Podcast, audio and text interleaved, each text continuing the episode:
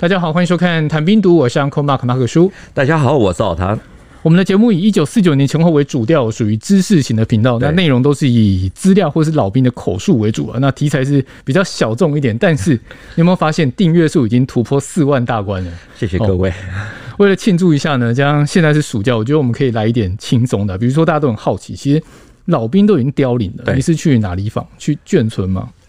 已经出版过的资料基本上它不会消失，可是访问老兵必须要快啊。那有些老兵我们是自己寻找，那有些是朋友来介绍。同时呢，因为有的时候会因为两边时间敲不定，休假日刚好没有老兵可以访，那我通常最喜欢都是跑到桃园。因为那边眷村多，比较容易陌生开发。像去年双十国庆，我一大早跑到了忠贞新村参加国旗屋举办的升旗典礼。典礼结束之后呢，就在四边。开始绕啊绕，我眼中那个时候完全没有正面，就只有个找说一看有没有九十岁以上的。国旗屋我知道，我是从小出生在泰缅边区，做过小游击队员的张老旺，他开了店嘛，对不对？对，那你为了找老兵，连路上的妹都不看，真的太感人了。那你有收获吗？我真的发现到一位老人家坐在一个角落休息，我走上前一看啊，根据经验说，一定有九十岁以上。那所以立刻就问说：“伯伯您好，您来参加国旗屋升旗典礼吗？”哦，然后您是外省人吗？可以跟我们聊一下当时的背景吗？那这位老人家呢，他看了一眼，然后就说：“哦，他是福州马尾人，一九四九年到马祖，曾经在西莒参加过反共救国军。哦，今天是在参加升旗典礼。那我说我们可以聊一下吗？只有聊一下那个你在反共救国军的一些过去的亲身经历，对这段历史很有兴趣。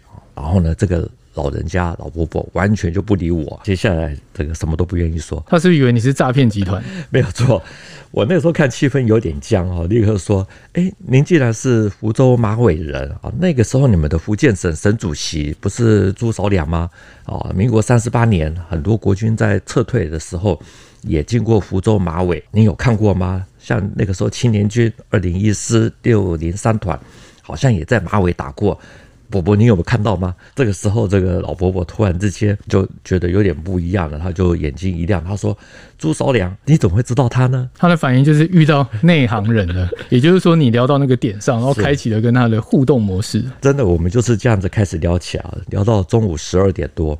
然后接下来我们还约了下午场，一直聊到了天黑。其实就像老谭前面提到了，眷村里面人很少，然后加上年事已高，可想而知，他想聊天的人也不多了。那聊到欲罢不能，其实也是可以想见的。不过我觉得最重要，路人甲里面也大概只有你可以跟他们搭上话。也不是只有我啊，台湾还是有些人也是在做这一块的事。他最后还说他是住在中正新村那一带，他还有认识的一些朋友住在马祖新村附近。如果我去他家啊，他可以带我去找。所以访问老兵很多时候就是这样子，一个拉一个，慢慢的就扩大了。而且也因为访问，也会去了一些过去我们不会好好的去踏寻探访的一些眷村。老谭提到好几个眷村哦，那既然讲到眷村，小时候我住板桥，那时候其实不太知道眷村是什么，长大才了解了。那时候我们家附近有大庭新村，也有荣工处。算是有相关。那我的印象其实单纯是对建筑物，不过老谭是对历史很有兴趣。你访谈这么多的老兵，应该对眷村文化有特别的感受吧？眷村通常是指一九四九年起到一九六零年代啊，撤退到台湾的国民政府，那个时候为了要安置军警啊，还有他们的眷属，新建或配置的一些村落。那初期呢，大部分都是克难式的建筑物啊，简陋到比如说用稻草哦来铺来铺屋顶，竹篱笆作为墙壁。这些眷村呢，那个时候分布在台湾的各个地方啊，大小还有样式，其实都有各有不同。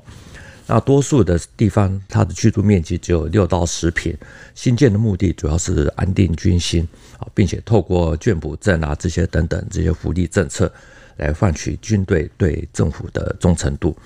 不过呢，因为那个时候新建的经费有问题啊，所以有的是利用日本人啊留下来的房舍啊，像是屏东东港的共和新村，它其实过去是非常漂亮的啊，这个是一个很好的一个例子。也有的眷村呢，就近就选在云区的附近啊，那这些地方呢比较偏远嘛，不会繁荣啊。像我们住在台北，过去可能很多人有去过一零一附近的四四南村啊，如果有空，就在那附近绕一绕，到五兴街附近那边还有极少数像过去的那种低矮房子还没有拆迁。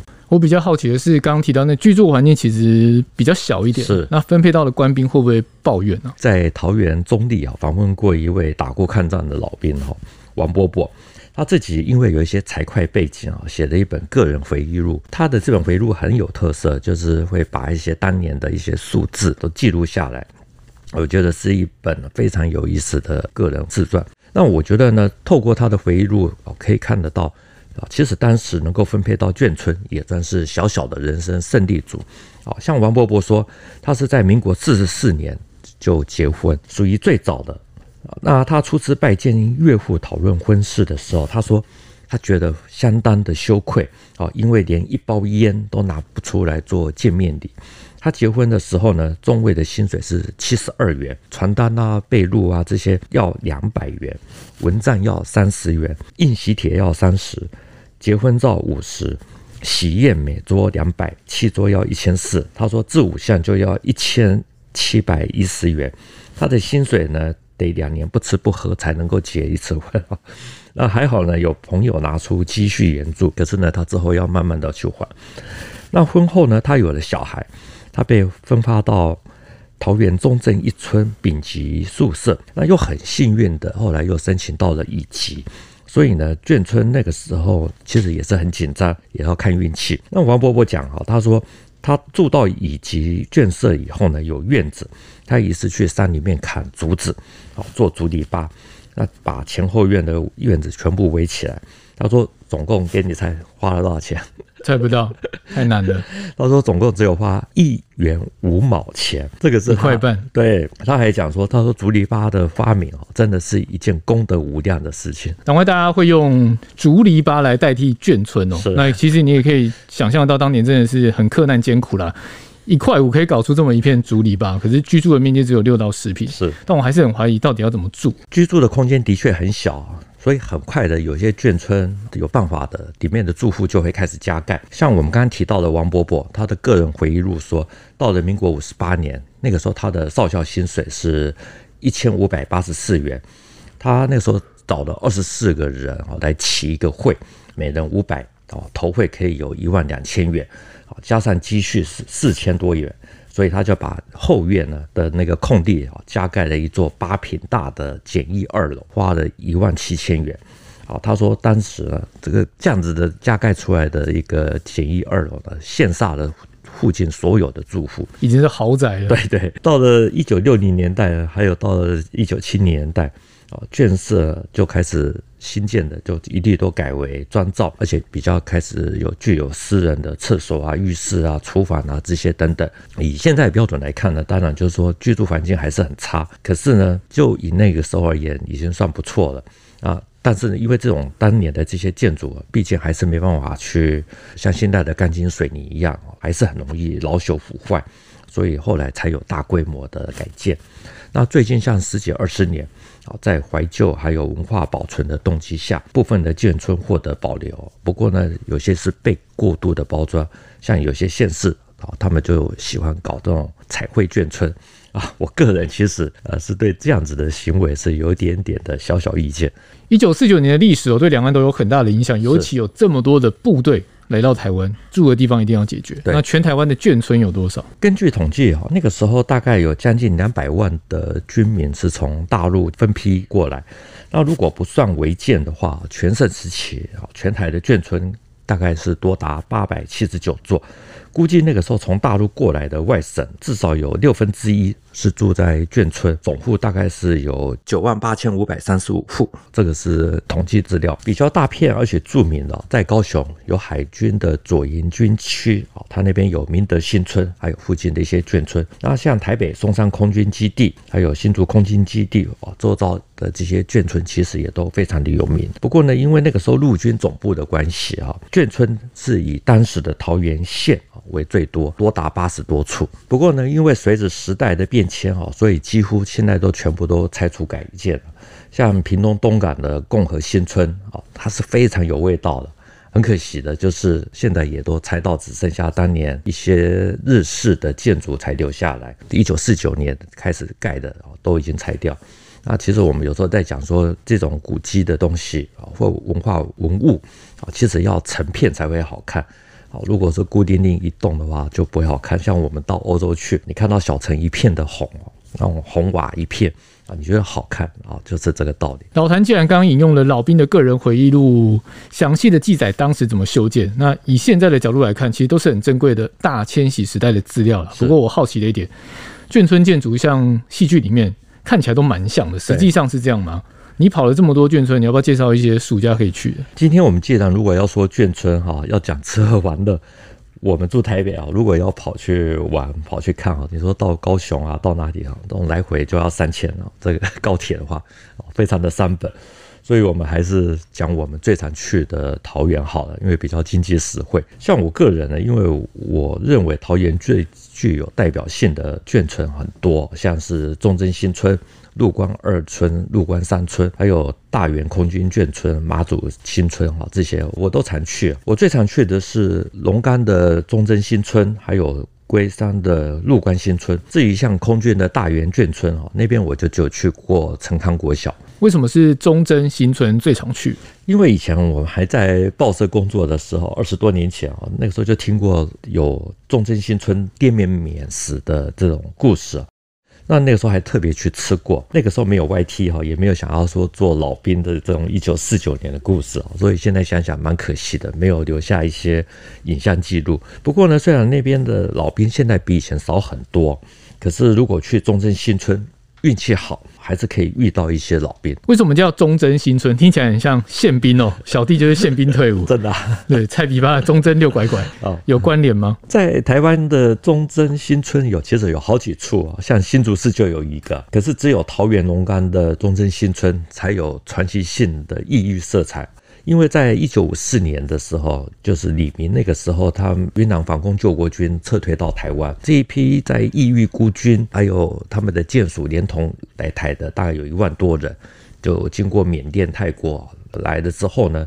为了要鼓励他们在异域打游击，所以国防部给予忠贞部队的这种番号。那来到台湾的这批孤军呢，很快的就被安置在嘉义的溪州啊、大林，还有台中的雾峰这一带。那后来呢，李弥是在一九五四年的秋天啊，在桃园这个地方就新建的忠贞新村，总共是五百三十四户。不过再怎么说，来台的孤军总算是有一个自己的家了，是是，然后也散发出有云南百夷的那种忠贞特色。对，忠贞新村它是在二零零四年开始陆续的拆除啊，所以现在村子旁边还具有特色的这种忠贞市场呢，也在二零一三年啊也拆除。不过呢，他们现在也新建了云南文化公园啊，还有附近也有几家啊具有特色的云南小吃啊。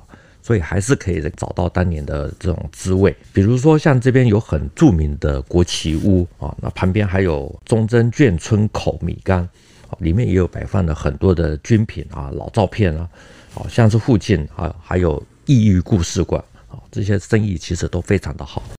其实我去年才刚从台北搬到桃园，差不多满一年。对啊，那主要是想要换大一点的居住空间。你下次来桃园跟我讲，我请你去吃米干好了，八十块我还可以啊，还出得起。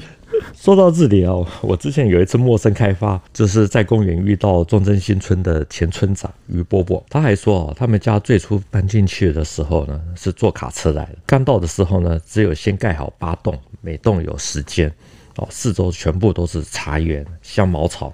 非常的荒凉，他说晚上还有蛇，这真的是蛮奇特的故事哦。果然是忠贞新村，忠贞部队，然后年纪这么大，连口罩都还有国旗的图案。是，那你刚刚提到桃园是北台湾眷村密度最高的嘛？你还有去哪些眷村吗？像是桃园陆光二村、三村那边也去过几次哈。陆光二村它是桃园龟山最大的眷村啊，第二大村刚好就是陆光三村，刚好两个。对对。那这边也是眷村文化重要的推动角色，里面还有一座蒋介石的铜像。那像空军的眷村哦，主要是集中在桃园大园空军基地旁附近。那因为为了方便那个时候空军官兵他们的子弟啊，所以有一座很特别的小学是陈康国小，一度还有贵族小学，就是空军小学的称呼。为什么会是贵族小学？因为这所学校就是有大原空军基地的关系啊，为了要照顾他们，所以那个时候在建国八村的入口处，也就是在桃园机场的东侧，他们在一九五二年的时候成立了一座空军总部附设桃园小学啊。那原本只有空军子女才可以就读啊，到了一九六八年呢，才改为一般的小学啊，以陈戡两个字为校名。主要是为了那个时候纪念空军第五大队的大队长陈康，所以校内有栋。陈将军啊，陈康将军的铜像，每年五月的第二个星期三啊，是陈康纪念日。那为什么会称为贵族小学呢？因为那个时候空军在三军哦，通常是被认为是贵族金种，是天之骄子，所以子弟学校才会被说是当时的贵族学校。那校友中呢，有出了十二位的将军。那虽然说这所学校呢，在二零一四年的毕业生啊，只剩下两名，可是呢，在校方的努力下，他们在二零一五年呢，打造出了一座。非常具有特色的航空小学，有架高的司令台顶楼，变成了陈康飞机瞭望台，因为它的制高点非常的好，可以直接看到附近机场起降这种飞机啊。是许多航空迷的最爱。文威跟老谭做了这个节目，我慢慢重视眷村文化。那最近几年，在怀旧或是文化保存的动机之下呢，其实蛮多眷村获得保留。不过，就像老谭前面提到，有一些被包装的过度。是。那我搬到桃园不久，其实放假都会带小朋友出去绕一绕嘛，很容易遇到眷村。我觉得。桃园的眷村好像都没有这些问题，蛮多都还保存着当年的外貌。这倒是真的啊，因为眷村保存其实学问很大哦。我自己因为访问老兵，桃园的眷村大部分都去过。我们知道近年有一个叫做眷村铁三角，它就很具有代表性。它会出现呢，其实有一个前提。是因为近年老旧眷村纷纷改建，面临眷村文化的消失的危机啊。为了凝聚眷村保存意识啊，所以桃园市政府那个时候结合了社区总体营造的精神，在二零零一年率先开办了眷村文化节。至今已经迈入了第二十一届，替眷村文化的这种传承做得很好的工作。最重要的是，他们前后努力保存了中坜的马祖新村、大溪太武新村、龟山县官二村，还有龟山眷村故事馆哦，这些历史场所，积极的开展了空间活化，还有跨域串联，以眷村铁三角。为民众保存了这座城市的历史记忆，所以马祖新村不止在马祖，取这个名字应该是有渊源吧？大家可能不知道，在桃园定居的马祖人有非常之多，多达五万人。不过呢，桃园的马祖新村却不是给马祖人住的，因为那个时候主要是为了要安置。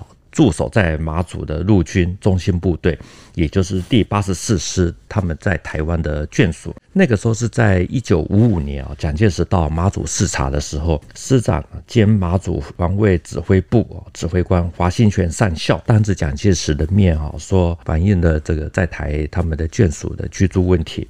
后来呢，就透过了蒋宋美龄的妇联会啊，给予了协助。经过了经费的筹措之后呢，马祖新村最后落脚在龙岗，也就是那个地区的第一座建村。这座建村呢，我去过两三次哈，它那边很有特色，有一个到现在还保存的八角亭，哦，可以看得到八仙过海的画像。那另外呢，整个眷村也是以这座八角亭为中心啊，一共有两百一十户啊，分为甲、乙、丙三个等级，分别配置给将官、还有校级、还有尉级的军官。因为星星多，所以又有将军村的称呼。目前保存它的这个文化园区呢，虽然只剩下八角亭，还有它四面的大概有六十多户啊，被登录为历史建筑啊，可是。整体而言，还算是保存的非常的不错。老谭一开始也有提到大溪的太武新村，其实这里我最近也去过了，其实也是蛮不错的。我也去过，那你说来听听啊？你觉得我讲的好吗？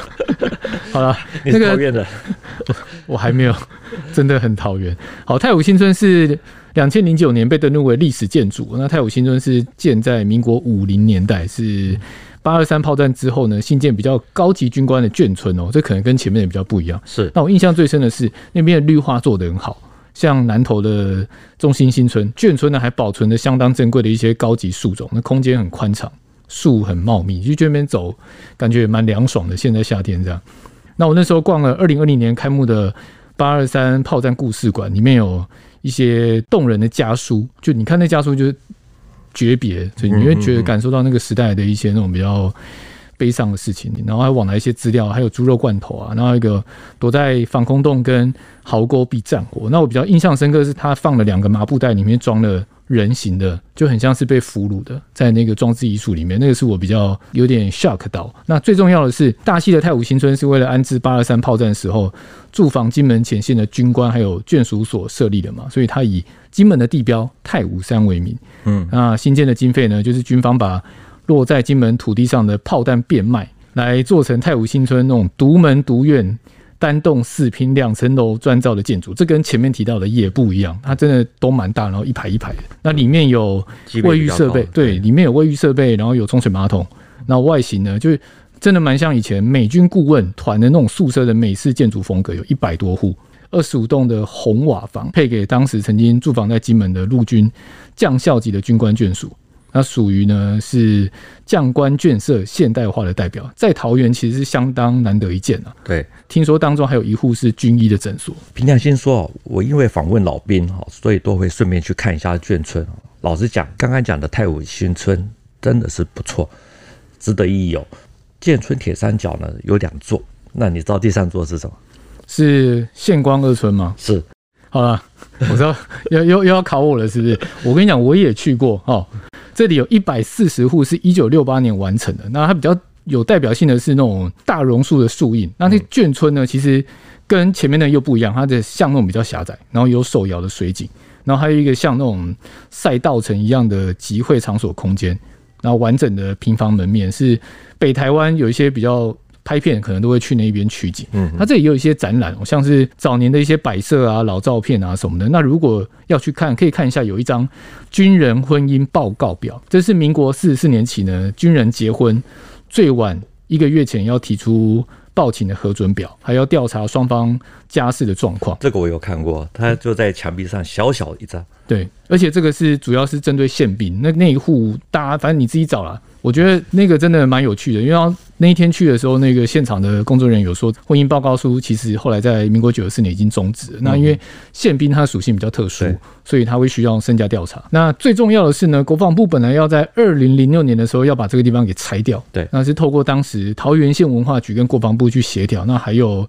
桃子园文化协会的坚持呢，才让县光二村可以完整保存到现在。其实我那时候去县光二村啊，我真的是对军人婚姻报告表非常的有印象。所以为什么我刚才前面会讲到王伯伯的故事？我说那个时候能够分配到眷村。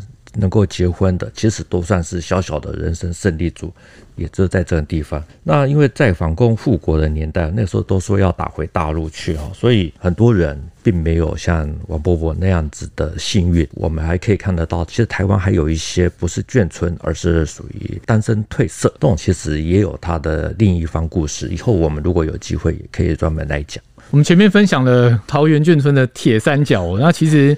他们从大迁徙的时代走过战火，那最后落脚台湾，眷村真的是台湾独特的一个时代记忆的。那这些年来呢，很多人都说，呃，眷村消失了。对，那眷村其实有些地方还在，但是眷村文化的消失，文化这个老谭怎么看？其实我觉得文化还是要透过实体来保存。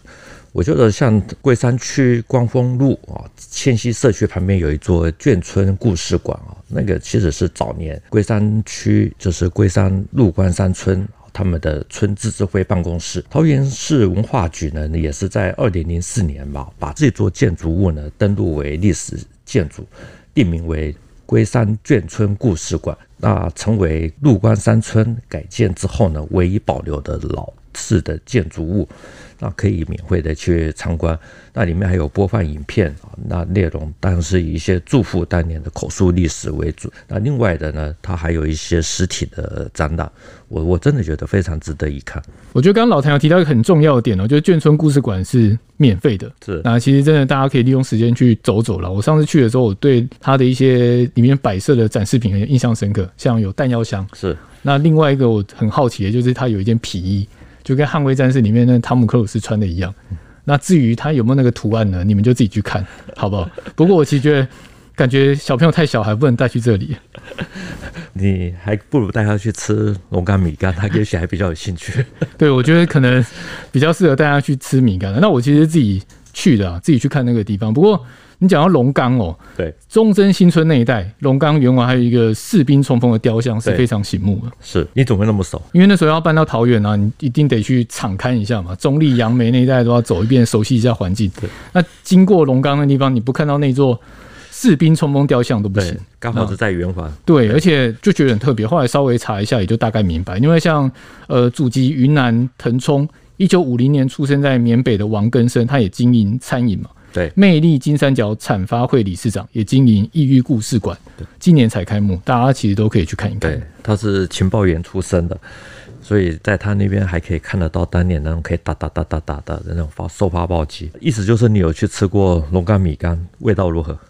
我觉得不错啊，而且用一张百元钞票就可以吃饱饱。那里面呢，有肉有蛋。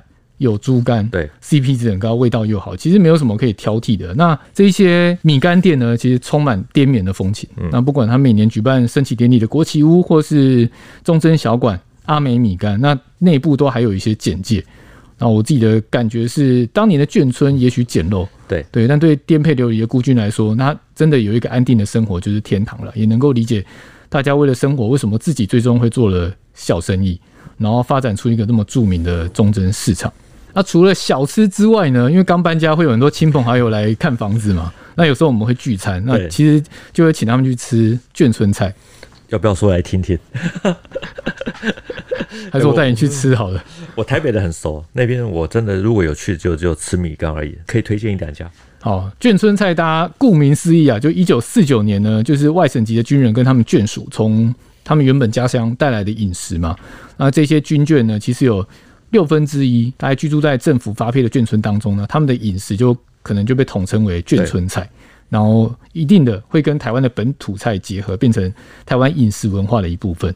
那其实，在离国道三号大溪交流道不远的园林路上面呢，有一间江浙风味的眷村小馆，叫做锦江眷村小馆吧。里面呢，除了吃东西，你还有它有摆着很多以前的文物，所以你去里面呢，你仿佛走进时光隧道。那它卷蒸菜也不错吃，有黄埔蛋，然后腊肉咸香的克难饭，厚实鸡肉，然后带有一点酒香的花雕鸡，那酸甜爽口、考验功夫的糖醋鱼，然后椒麻香气又开胃的麻婆豆腐。其实你讲到的这一家，我以前吃过。那它还有一道就是黄豆牛肉，因为我父亲是国小老师啊，也是从大陆过来。我们没有住眷村啊，可是小时候家里也有补给品、配给品，就是黄豆。我印象中呢，那个时候，呃，牛肉非常的贵啊。我一直到了国小六年级吧，印象中哈，就是才第一次就是吃到了黄豆牛肉，所以我那时候觉得哇，怎么这么这么好吃的？之前呢，最常吃的其实大概就是用黄豆煮大骨汤哦。所以说那个时候有很多的建村菜啊，你说它是来自于家乡菜也对，那有的时候也是因为因地制宜而产生出来的。可是不管哪一道，它都具有独特的时代的味道。我知道这一家是因为我跟老谭做了这个节目嘛，然后慢慢也注意到当年这些老故事。然后因为前面讲到搬到桃园，然后所以呢，要过年的时候就想说订年菜。那上网一搜才知道说有桃园眷村文化节。对，今年是以眷村过年为主题，就还规划了一个眷味年货大街，然后还有一些改编自眷村故事的歌舞剧啊，其实也蛮有趣的。看起来你已经不是天龙人了，这一定要在地化。就像大迁徙时代来台湾的两百万居民，他们也都在地化，对不对？对。不过讲到这个，我想到那时候也有很多作品跟一九四九甚至早期的眷村生活为背景。我们频道的 slogan 是结合军事历史跟人文的节目。对，老谭有没有什么可以分享？其实如果你去看高雄的明德新村啊。比如说，可以看得到它里面有陈列的一些眷村时代啊的一些军人文学的故事，你就是可以知道说，他们那个时候的这些作品啊，也是照亮了台湾当时的文坛。比如说，像是《创世纪》诗刊啊，那个时候有三位非常有名的诗人，就是洛夫、亚玄还有张默。好在桃园其实也有一样的情况，像是我们前面提到的太武新村，是以八二三炮战的炮弹钢铁啊变卖以后所建造。那像是记录这场炮战的，有一位知名的作家是朱西甯，他写过一本六十万字的《八二三注》，是他早年创作的战争小说的代表作。那他的三个女儿也都是知名的译文工作者，比如像是在凤山黄埔新村长大的朱天文，他是剧作家；他的代表作就是长篇小说《欢人手记》，还有与侯孝贤导演合作的剧本啊，我们大家都应该都看过的《悲情城市》，还有《童年往事》啊，《小毕的故事》。另外的朱西甯的另外一位女儿是朱天心，还在读北一女中的时候就写的长篇小说《吉朗歌》。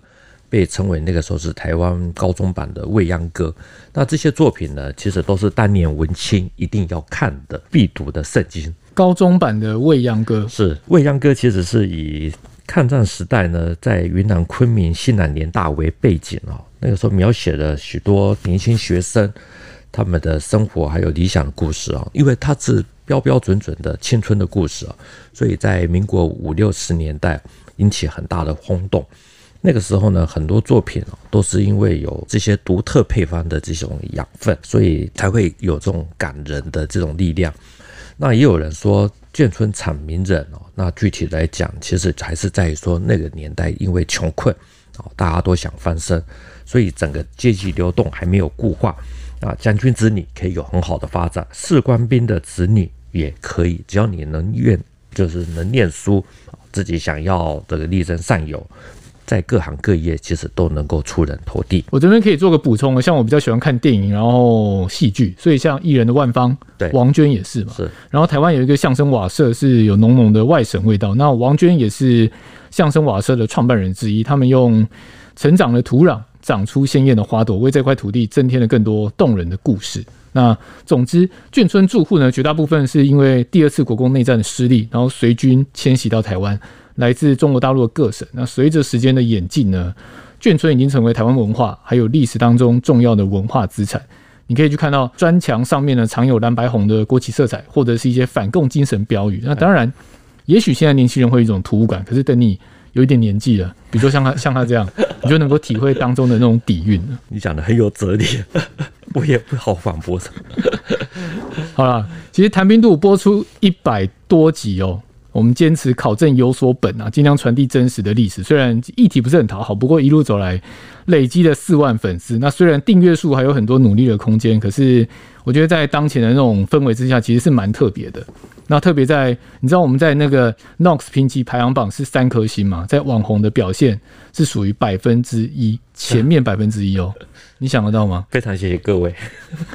好，那这一集因为时间的关系呢，我们就先到这里。我想，我跟老谭的想法很简单，就是全台湾的竹篱笆被拆的差不多了，眷村呢逐渐成为传说。可是。